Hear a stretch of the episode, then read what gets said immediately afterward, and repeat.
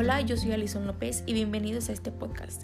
Hoy les hablaré sobre el sistema circulatorio, un poco de su anatomía y fisiología. También les hablaré de dos patologías importantes y cuatro funciones que tiene este sistema. Así que acompáñenme. El sistema circulatorio se encarga de bombear, transportar y de distribuir la sangre por todo el cuerpo. Está integrado por el corazón y los vasos sanguíneos, arterias, venas y capilares. Comencemos con la anatomía y la fisiología.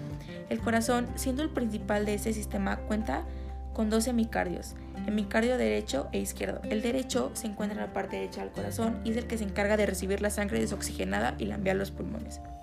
El hemicardio izquierdo se encuentra en la parte izquierda del corazón y tiene como función el recibir la sangre oxigenada que se proviene de los pulmones y la expulsa a todo el cuerpo mediante la arteria aorta. También tenemos a las aurículas. Las aurículas son unas cavidades que forman parte del corazón. Hay aurícula izquierda y derecha. Estas dos están separadas entre sí gracias a un tabique, el cual se conecta con los ventrículos por medio de unas válvulas. Los ventrículos son cavidades que se encuentran debajo de las aurículas. Están separados por un tabique que se conecta con estos por medio de las válvulas, impidiendo que la sangre oxigenada se mezcle con la sangre desoxigenada.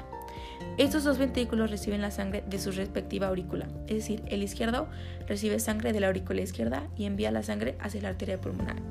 El ventrículo derecho recibe la sangre de la aurícula derecha y la envía hacia la arteria aorta. Ahora, como parte de los vasos sanguíneos, tenemos a la arteria aorta. Esta arteria es la arteria principal de nuestro cuerpo, ya que a partir de esta se ramifican todas las demás arterias. Gracias a que cada órgano tiene sus propias arterias, proporcionan oxígeno a los tejidos. También tenemos a la arteria pulmonar.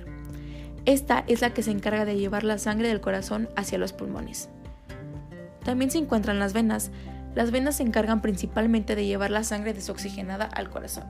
Una vena muy importante para este sistema es la vena cava. Esta recoge la sangre desoxigenada que proviene del resto de venas del cuerpo y la deposita en la aurícula derecha.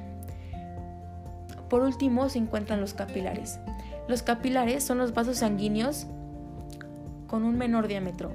Están formados por una sola capa de tejido, lo que permite el intercambio de sustancias entre la sangre y las sustancias que se encuentran alrededor de ella. Su función es el intercambio de líquidos, nutrientes, electrolitos, hormonas y de algunas otras sustancias dentro de la sangre y en el líquido intersticial.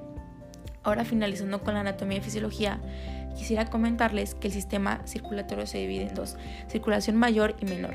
La circulación mayor comienza en el ventrículo izquierdo, después sigue por la arteria aorta y a través de sus ramificaciones llega a los capilares de todo el cuerpo.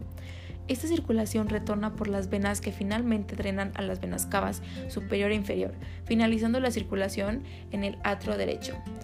Tiene como función nutrir sobre todo los tejidos corporales. En cambio, la circulación menor comienza en el ventrículo derecho y sale a través del tronco pulmonar. Sigue por las dos arterias pulmonares derecha e izquierda, capilarizándose en los dos pulmones. Este circuito retona por venas que convergen para formar las cuatro venas pulmonares, dos del pulmón derecho y dos del pulmón izquierdo, las cuales drenan en el atrio izquierdo. Ahora quisiera hablarles sobre cuatro funciones que tiene este sistema. La primera es que transporta nutrientes desde las células hasta los órganos. La segunda es que transporta productos de desecho. La siguiente es que regula la temperatura corporal y regula el equilibrio hídrico.